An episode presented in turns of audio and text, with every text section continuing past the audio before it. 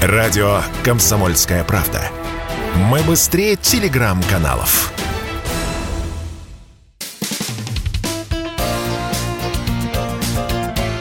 Говорит полковник.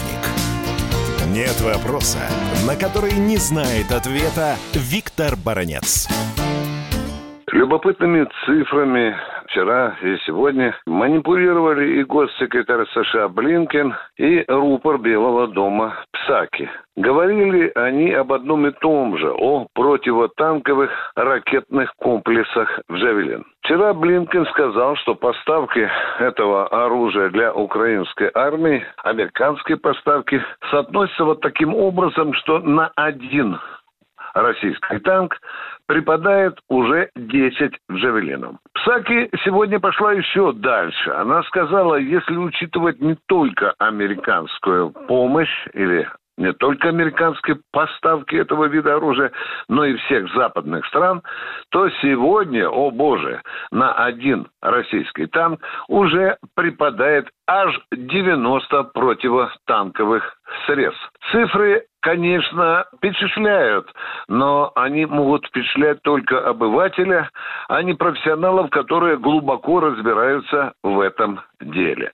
Ну, давайте попытаемся разобраться в этой математике. Сколько танков иностранная разведка засчитывает за российской армией? Всего. Вот всего в российской армии сколько? 22 тысячи. Идем дальше. Половина из этих танков находится в боевых порядках российской армии. Но не все они, как говорится, на мази, потому что у нас есть такая система. У нас стоят из этих 11-12 тысяч примерно только, скажем так, 2-2,5 тысячи танков, которые, будем говорить так, находятся в боевой работе. Это во-вторых, в-третьих, из этих двух, два с половиной тысяч танков, которые разбросаны по всей территории России, в этой специальной военной операции принимают от силы, ну, скажем, 400 танков, если я, конечно, даже не переборщил. Хорошо, 500 танков. Ну, а теперь представьте, что вот на эти 500 танков по 90 противотанковых средств. Ну, кто поверит всерьез о наличии таких э, средств?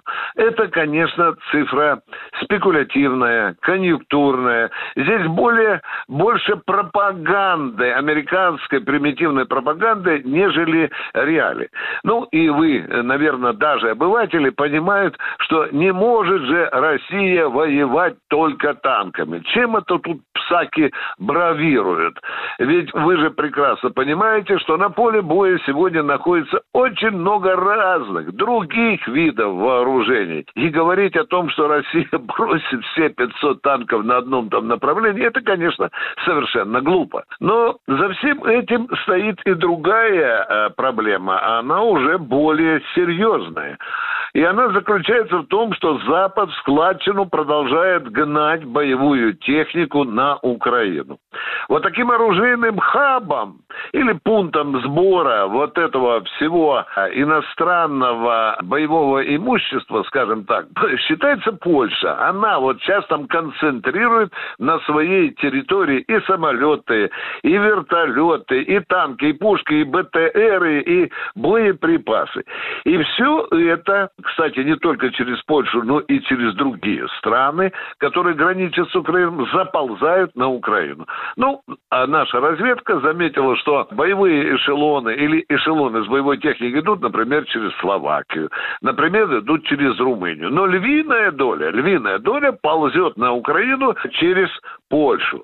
И вот здесь возникает вопрос, а что будем делать с этим оружием? Ведь получается, что с одной стороны российская армия выкорчевывает боевой потенциал украинской армии, а с другой стороны ее боевой потенциал наращивает Запад. И здесь, конечно, полный рост встает проблема, как мы должны бить, или как мы будем бить, или как мы уже бьем. Да, в этом направлении уже кое-что делается. Но сейчас нас встает вопрос о том, чтобы перерезать пути и дороги, по которым эта иностранная боевая техника заползает на Украину. А здесь у нас ничего не остается, кроме того, чтобы перерезать мосты, по которым идут эшелоны с боевой техникой Запада, разрушать железные дороги, бить по тем узловым станциям, где эта иностранная техника сконцентрирована. Ну, вот один из таких ярких примеров таких ударов по иностранной боевой технике стала узловая станция Лозовая под Харьковом, где, в общем-то, немало танков и пушек превращено российской авиации в обгорелое железо. Виктор Баранец, радио «Комсомольская правда», Москва. Говорит полковник.